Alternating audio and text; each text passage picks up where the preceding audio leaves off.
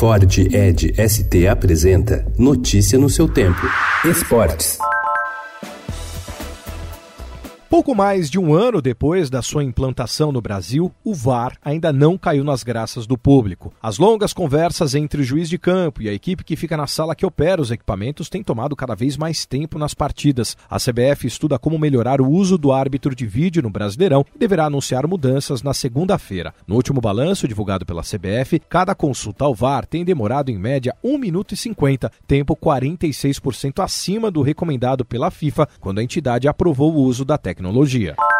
Tite mostrou mais uma vez ontem que não pode ficar sem Neymar na seleção brasileira. Cortado às vésperas da Copa América após sofrer lesão de tornozelo, alvo de acusação de estupro no mesmo período e em litígio com o seu clube, o Paris Saint-Germain, o jogador voltou a ser convocado para os amistosos de setembro contra Colômbia e Peru nos dias 6 e 10 nos Estados Unidos. Neymar não entra em campo desde que se contundiu no amistoso contra o Catar no dia 5 de junho. Na lista, Tite manteve a base da equipe que conquistou o título da Copa América e foi econômico nas novidades. Chamou pela primeira vez três jogadores: o goleiro Ivan, de 22 anos, da Ponte Preta, o zagueiro Samir, da Udinese e o atacante Bruno Henrique, do Flamengo.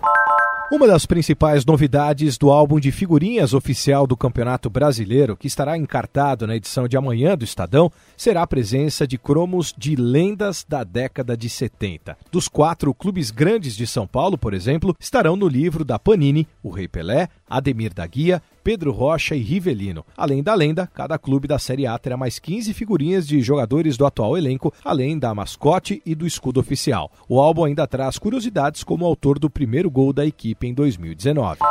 Mesmo sem adotar aquele estilo paisão que alguns técnicos incorporam para conseguir o comprometimento dos atletas, o técnico Jorge Sampaoli tem o elenco do Santos nas mãos. Seus trunfos foram o conhecimento de variações táticas, um jeito claro e direto de falar e o estudo dos rivais antes das partidas. O treinador argentino levou o Santos à liderança do Campeonato Brasileiro, fazendo a cabeça dos atletas sem ser um modelo de simpatia.